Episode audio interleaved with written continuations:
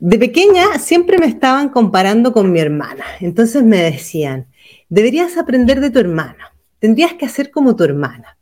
Si tan solo hicieras las cosas como tu hermana, y esto la verdad es que siempre fue muy molesto, muy desagradable, porque al final lo único que consiguieron mis padres fue que yo hiciera todo lo contrario. Entonces así me convertí en la oveja negra de la familia. Esta es una historia que me, que me relataba tiempo atrás una consultante que yo tenía. Claro, ¿qué es lo que ocurre? Cuando nosotros nos están comparando continuamente con otra persona, ya sea un hermano o alguien de la familia o incluso con, con nuestros propios padres, siempre nos terminan dejando en un lugar muy poco agradable y amoroso. El tema de hoy es el daño que nos hace compararnos. ¿Ya? Y aquí cuando digo el daño que nos hace compararnos, tanto si nos comparamos nosotros con, con otras personas o con nosotros mismos, como si nos comparan otras personas. Para quienes no me conocen, mi nombre es Pamela Jara Gómez. Yo trabajo como coach emocional y coach de alta sensibilidad y estamos dando inicio a un nuevo programa de Transforma tu vida. Entonces, como os decía, la comparación siempre aparece en nuestra vida en la infancia. Y cuando aparece en la infancia, viene disfrazada de muchas maneras. Nos comparan, primero, el, ejemplo que daba al inicio, ¿no? Que deberías hacer como tal. ¿ya? El, el, cómo, cada vez que nos dicen una frase que tiene un, tienes que hacer tal como tal otro, ya nos están comparando. Pero también hay otras formas de comparación que nos han hecho daño durante mucho tiempo. Por ejemplo, si nos están eh, diciendo continuamente, claro, si tan solo tuvieras, o si tan solo hicieras, o si tan solo fueras como tal otro, eso también son maneras de compararnos. ¿Qué es lo que ocurre con la comparación y por qué nos puede llegar a producir mucho daño? Porque cuando alguien nos está comparando o nosotros nos estamos comparando, a donde estamos atentando directamente es a nuestra autoestima.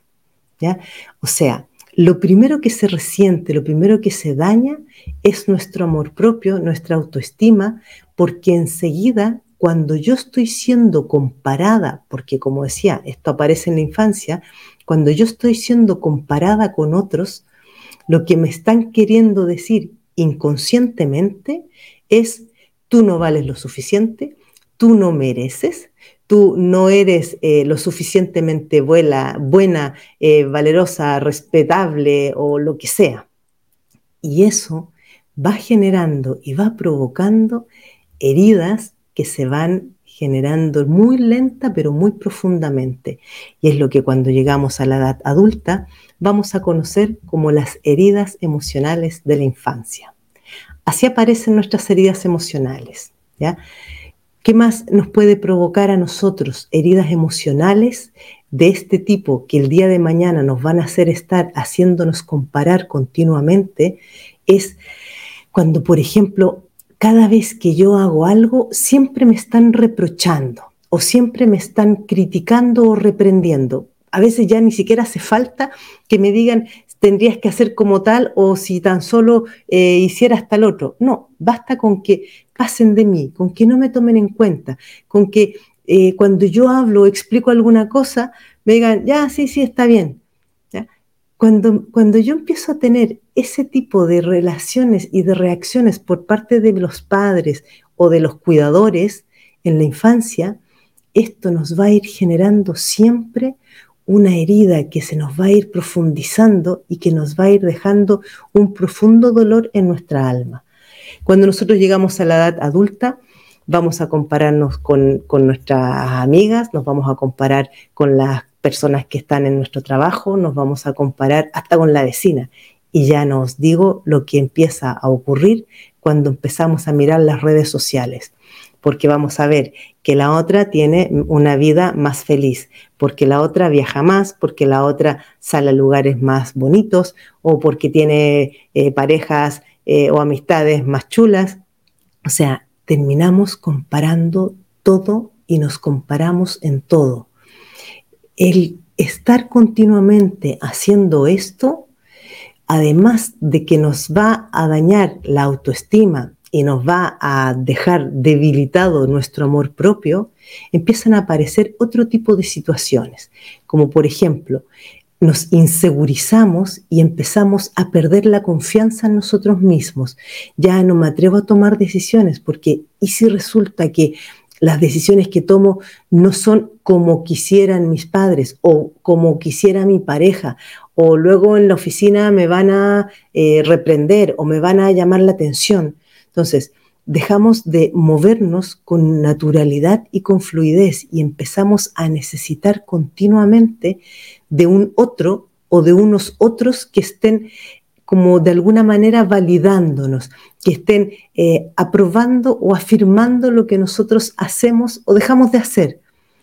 Y esto, ¿qué es lo que ocurre? Que al final nos vamos a terminar volviendo sumamente dependientes de terceras personas. Cuando esto lo, lo llevamos además a una relación de pareja, es muchísimo más serio porque entonces, de alguna manera, es como que nosotros entregamos el poder de nuestra vida a otra persona. Entregarle el poder de nuestra vida a otra persona nos va a generar un gran daño, porque dejamos eh, de, de poder elegir, de poder, incluso pareciera ser que hasta no podemos ni siquiera sentir, porque cuando sentimos algo, dudamos de si estamos bien o si estamos mal, si es que al otro no le gusta. Yo esto lo he escuchado muchísimas veces en las terapias que realizo, que me dicen, claro, lo que pasa es que yo el otro día dije tal cosa y no le gustó a mi pareja o no le gustó a mamá. Entonces, claro, lo que pasa es que si yo lo hubiera dicho de otra manera, y cuando estamos diciendo, si yo lo hubiera dicho de otra manera, de nuevo está el fantasma de la comparación. Si lo hubiera dicho como lo decía mi hermano, si lo hubiera dicho como mi madre lo dice, si lo hubiera dicho, da igual, ¿ya? Entonces, al final nos vamos como de alguna manera debilitando y nos volvemos dependientes y entonces ya no nos atrevemos a gestionar incluso nuestra propia vida. Entonces, ¿qué hacemos? Ay, eh, ¿tú qué harías? ¿O tú qué decidirías en mi lugar? Y de alguna manera vamos disfrazando el que otros vayan eligiendo o decidiendo por nosotros. Cuando nosotros llevamos esto a relaciones donde somos madres o somos padres y tenemos este fantasmita de la comparación, además vamos a seguir extendiendo este daño a, nuestras, eh, a nuestra descendencia, a nuestros hijos. Porque si yo ya estoy con el, el, rollo de que me estoy comparando continuamente, lo primero que voy a hacer es comparar también a mis hijos con otras personas. Pero el problema de comparar a mis hijos con otras personas, que es lo mismo que me pasa si yo me comparo con otros, es que los demás siempre van a ser mejores. Si os fijáis, cada vez que nosotros nos comparamos, el otro o la otra siempre es mejor que nosotros. Por lo tanto, yo enseguida dejo de tener un valor X para poner en valor o en mejor valor a todos los demás. Cuando yo me pongo en un valor inferior a todos los demás, el mensaje que le estoy enseñando a mis hijos y a las personas que están alrededor mío es que no me respeten, que no me tomen en cuenta, que si digo algo no me hagan caso, porque yo siempre estoy diciendo chorradas, esto yo lo he escuchado muchísimo. Ah, no le hagas caso a tu madre, si está siempre diciendo puras tonterías. ¿ya? Ojo con esto, porque también muchas veces nosotros se lo decimos esto a otras personas y también estamos siempre generando daño. Fijaos que nosotros vamos por esta vida con una sensibilidad al daño muy grande. Nos sentimos continuamente heridos nosotros y estamos desde nuestras heridas hiriendo a otros. Cuando a mí me están eh, comparando todo el tiempo, ¿yo qué es lo que voy a acabar haciendo? Comparar a todos también, a, a todos los que me rodean. ¿ya? Hablo todo el tiempo y repito mucho lo de la comparación porque es algo que lo hacemos de una manera absolutamente inconsciente pero lo hacemos también de manera muy habitual y muy frecuente. ¿Qué es lo que nosotros tenemos que empezar a observar en este, en este aspecto para poder dejar de, de lado lo de las comparaciones? Es, primero que todo, saber qué es lo que a nosotros nos gusta, qué es lo que para nosotros es valioso y qué es lo que nosotros le damos valor o importancia. Si, por ejemplo, para mí el tema del aspecto físico es un tema importante, me voy a pasar comparando con todas las, figuritas y los modelos que vea en las redes sociales o en internet o en cualquier parte. ¿ya? ¿Y qué es lo que me va a ocurrir? Que me voy a pasar haciendo dietas, me voy a pasar eh, avergonzando de mí misma, obsesionándome con, con, ir al gimnasio, deprimiéndome y angustiándome porque no tengo el aspecto físico que quisiera tener. ¿ya?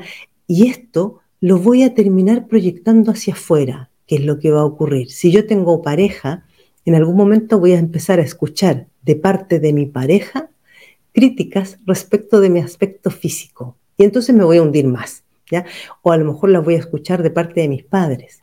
E incluso cuando alguien me diga, oye, pero si estás súper bien, no necesitas adelgazar o no necesitas subir más de peso, tampoco me lo voy a creer, porque eso es lo que nos pasa cuando estamos en el bucle de la comparación, no le creemos nada a nadie, porque la creencia y el, y el, la, jueza castigadora la tenemos aquí adentro, en nuestra cabecita, que es la que nos está machacando continuamente. Si esto yo lo llevo además al ámbito laboral, también tengo otro problema muy grande, porque si yo estoy continuamente compitiendo con mis compañeros, estoy continuamente esperando que mi jefe o mi jefa me reconozca algo y si no lo hace, voy a estar siempre pensando que yo soy la que lo hace mal que yo debo tener algún problema, que yo no he aprendido lo suficiente, vamos a vivir amargados y vamos a vivir en estados de ansiedad. Fijaos, hoy en día, una de las, o sea, por los estudios que se han hecho en salud pública, más del 70% de las consultas médicas son por problemas emocionales.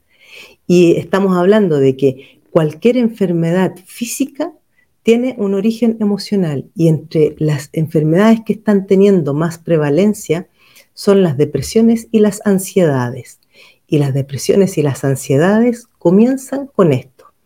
Por ejemplo, cuando nosotros estamos continuamente disconformes y estamos siempre pensando qué pasará si o cómo haría si tal otro o qué debería hacer, o sea, estamos siempre proyectando al futuro, lo que estamos haciendo es generarnos unos estupendos estados de ansiedad, porque la ansiedad es un exceso de futuro. Y cuando yo me estoy comparando continuamente, lo que estoy haciendo es generarme más ansiedad. Si tan solo yo hiciera como tal o si yo pudiera ser como tal otro, me estoy generando todo el rato ansiedad, ansiedad, porque no llego, porque no alcanzo, porque no soy como, porque no tengo las condiciones o las características o las competencias. Y todo esto es sumamente dañino. Uno de los mayores problemas que estamos teniendo hoy en día son problemas de autoestima. Tenemos la autoestima súper dañada. ¿Por qué? Porque cada vez le damos más importancia a lo que está afuera de nosotros. Cuando digo afuera de nosotros, me refiero a todo lo que estamos mirando. Cada vez que miramos las pantallas, cada vez que miramos las redes sociales, nos estamos comparando nos estamos eh, de alguna manera queriendo tener una vida que no tenemos, queriendo acceder a cosas que no accedemos, lo que nos lleva, además, esto es un, efecto de bola de nieve, porque ya no solamente me, me afecta y me impacta mi autoestima y mis relaciones, sino que también me empieza a impactar hasta mi economía, y empezamos a tener cada vez más deudas financieras. ¿Por qué? Porque para poder conseguir lo que queremos, lo que estamos viendo que otros tienen o que otros son, nosotros entramos en dinámicas de obsesionarnos con aquello. Porque resulta que ahora todos usan un, iPhone y yo también quiero el iPhone. Y ahora todos tienen eh, unas eh, zapatillas, no sé qué, y yo también quiero esas zapatillas, o la, ropa, o el bolso, o viajar a unos destinos que están de moda. Todo eso siempre, siempre tiene que ver al final con cuánta comparación estamos consumiendo a través de lo que estamos mirando en las redes sociales y en Internet. Entonces, tened mucho cuidado con esto, porque la semilla de la comparación viene de nuestra infancia, es verdad, pero la vamos alimentando cada vez más cuando estamos continuamente mirando hacia afuera en vez de mirarnos hacia adentro. Cuando digo mirando hacia afuera es todo lo que nosotros estamos juzgando, criticando, envidiando, cuestionando de los demás. Entonces, mientras sigamos en esas dinámicas de hacer este ejercicio, vamos a estar siempre dañándonos muchísimo más. ¿Qué es lo que ocurre cuando nosotros nos vamos generando todos estos daños? es que aparecen los síntomas físicos, las enfermedades físicas, los problemas en las relaciones. Empezamos a tener problemas en las relaciones con nuestra familia, con nuestros padres, con nuestra pareja, con nuestros hijos. Incluso muchos casos también empiezan a tener problemas con las amistades. Otra de las cosas que está ocurriendo mucho últimamente, disculpad, es los problemas de socialización que están teniendo las personas. La pandemia generó unos eh, efectos súper negativos y súper nefastos en la sociedad. Resulta que cada vez nos encontramos con más personas que empiezan a tener dificultades para socializar de humano a humano, ¿ya? porque a través de, de las redes eh, todo el mundo tiene amigos, amigos, ¿ya? una cosa bastante cuestionable pero en el cara a cara, en el día a día, estamos teniendo serios problemas para socializar. ¿Por qué? Porque resulta que estamos todo el tiempo con, la incertidumbre, con el miedo de lo que iré a decir, será adecuado, seré, estaré siendo oportuna, eh, estaré siendo eh, aceptada, estaré siendo eh, tomada en cuenta. Todo esto tenemos un tremendo trabajo con nosotros mismos. Yo muchas veces digo, apaguen las pantallas, dejen de usar las pantallas y de estar conectados tanto a las redes sociales y empiecen a conectarse consigo mismos, empiezan a conectarse con, con lo que a vosotros os gusta, con lo que a vosotros os hace bien, con lo que a vosotros os llena el alma, os satisface, porque mientras estemos mirando afuera, estamos comparándonos. Bueno, yo os dejo esta reflexión para que le deis una vuelta y más que, más que todo, yo no, no, espero que me creáis todo lo que yo digo, sobre todo cuando yo hago los, reels y los vídeos cortitos que voy publicando en las redes sociales, muchas veces eh, me, me, comentan cosas como que no, no te creo o no creo lo que dices. Y está muy bien, está muy bien que, que no nos creamos todo lo que otros dicen. Pero lo que yo sí os propongo es que os detengáis a reflexionar al menos, a, reflexionarlo y a observar y si aquello funcionara, y si aquello fuera cierto, ¿ya? No para buscar la, la aprobación de que tengo la razón, no me refiero a eso, sino que es nosotros vamos muy ciegos por la vida, eh, moviéndonos muchas veces como eh, en modo robot, como en modo autómata. Si nosotros nos empezamos por lo menos a cuestionar que a lo mejor las cosas pueden estar teniendo otra perspectiva, nos abrimos a nuestra propia autoindagación y a nuestro propio conocimiento interior, que es fundamental que nosotros nos podamos conocer cada vez más para de esa manera poder estar más sanos emocionalmente y no estar dependiendo de, otros para sentirnos relativamente satisfechos. ¿ya? Entonces, esa es la, eh, es la, reflexión que os dejo. No me lo creáis, ponedlo a prueba, observaros a, vosotros mismos. Eh, ¿Cuántas veces me estoy comparando? ¿Con quién me estoy comparando? ¿A quién estoy esperando agradar? ¿A quién estoy esperando satisfacer? Ya todo eso es lo que me refiero con lo de la comparación. Bueno, como siempre, sabéis que este espacio es súper corto, se pasa súper rápido. A ver, aquí hay una persona que dice, yo en el trabajo tengo un lindo grupo, se lo debemos a una compañera, pero me aburro de tanta, no, no, entiendo aquí, de tanta ansia. no sé qué habrá querido poner con la última palabra. Bueno, eh, Muchas gracias a quienes eh, vais poniendo comentarios porque también eh, es interesante poder ir compartiendo. La idea es que eh, también podáis compartir em, vuestra opinión, vuestros comentarios. Ah, pertenencia. Te aburres de tanta pertenencia. Mira, qué interesante. No, no termino de entender lo que quieres decir. Muchas gracias a, todos vuestros mensajes. Bueno, el, libro que os voy a, hoy día os voy a recomendar, tres libros, así, bien a lo, abundante. Primero, eh, un libro que se llama Abraza a tu niño interior.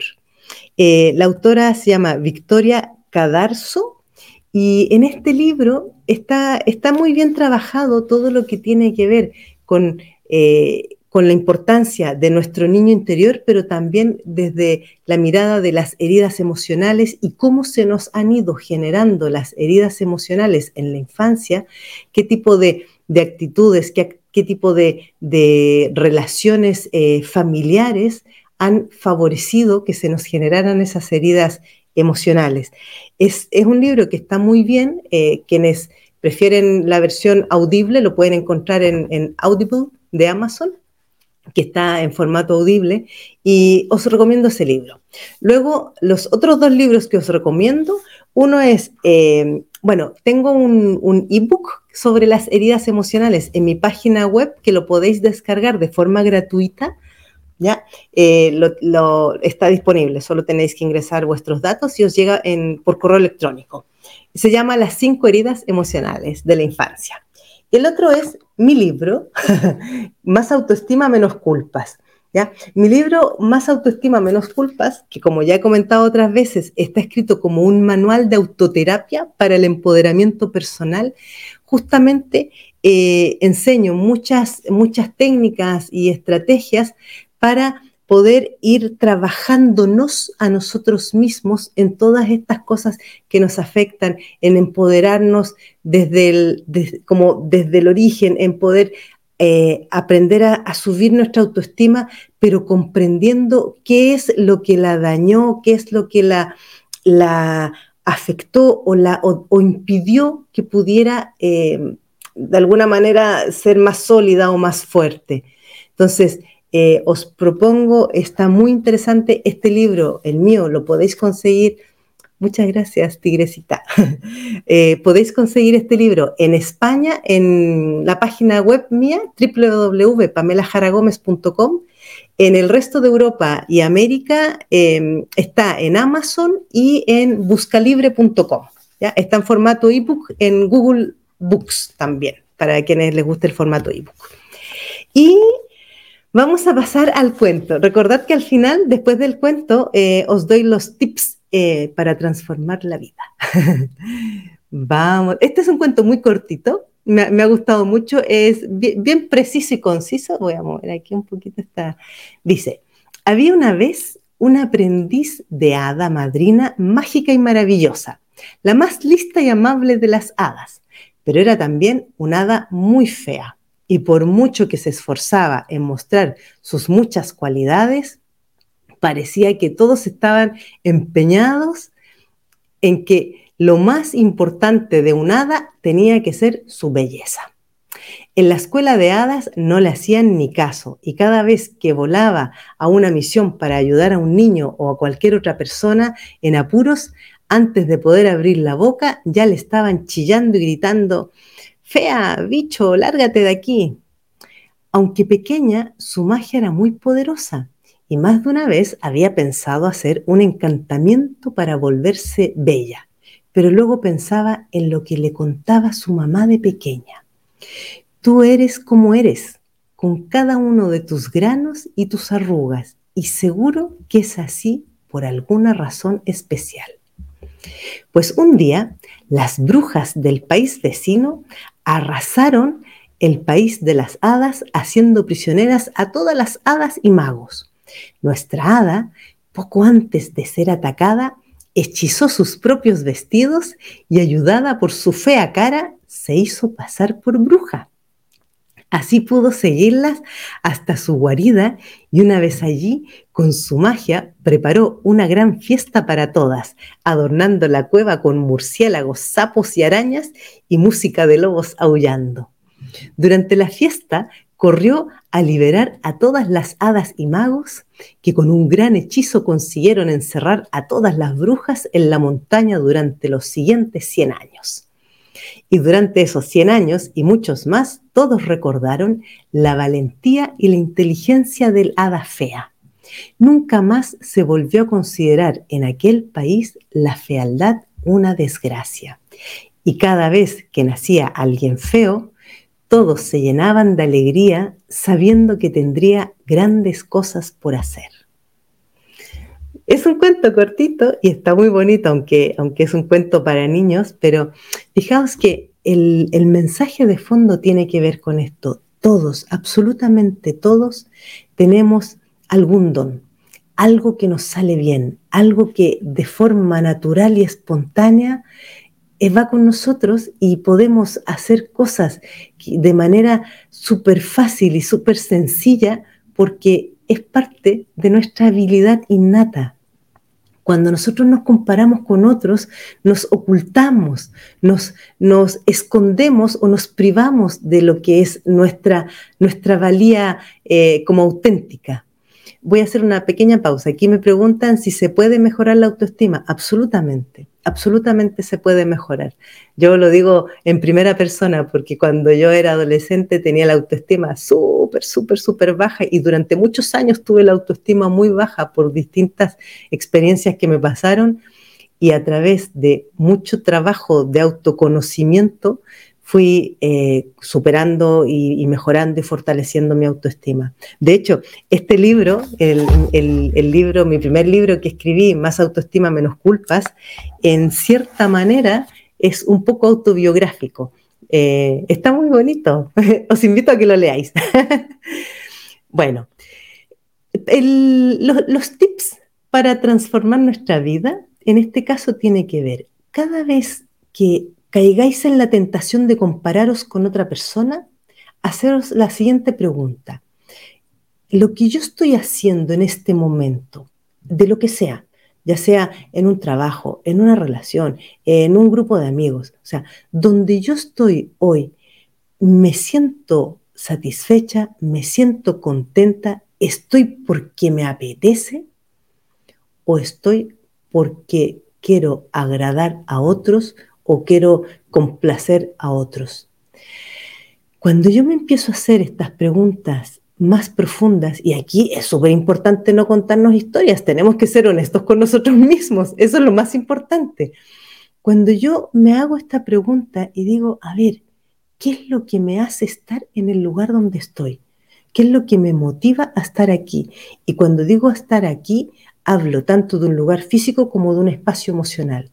Cuando yo estoy en una relación de pareja, donde, por ejemplo, mi pareja continuamente me está machacando o me está tratando de, malas maneras, o a lo mejor mis padres siempre me están criticando y me están diciendo lo mala hija que soy, qué sé yo. O sea, si yo estoy en una situación como esa y me sigo quedando y sigo aceptando más de eso, ahí es cuando yo digo, pero ¿qué es lo que me hace mantenerme aquí? ¿Para qué me sigo quedando en este lugar, en esta relación, con estas personas. Porque cada vez que yo me estoy quedando en un lugar donde me tratan mal, evidentemente están esperando que yo sea otra persona o que yo me comporte de otra manera. Es decir, me están comparando. Yo no sé si alguna vez os habéis fijado en esto, que al final cuando a mí me critican, cuando a mí me dicen, deberías cambiar, deberías hacer las cosas de otra forma, yo muchas veces me surge la pregunta de, ¿hacerlas como quién? Porque claramente si me dices que debería cambiar, ¿como quién quieres que cambie? O que debería hacer las cosas de otra forma, ¿como quién quieres que las haga? ¿Ya?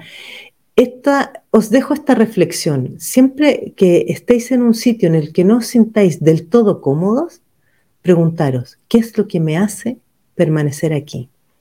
¿A quién estoy tratando de complacer o quién estoy esperando que me acepte o qué otra cosa estoy esperando recibir?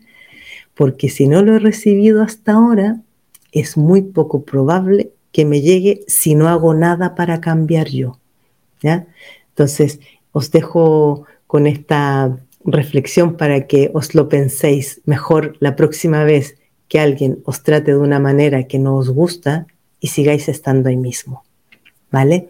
Recordad, el amor propio es lo más importante. Mi bienestar, mi sentirme en paz, el poder irme a dormir cada noche tranquila, eso no tiene precio. Y no puede ser a costa de nada ni de nadie.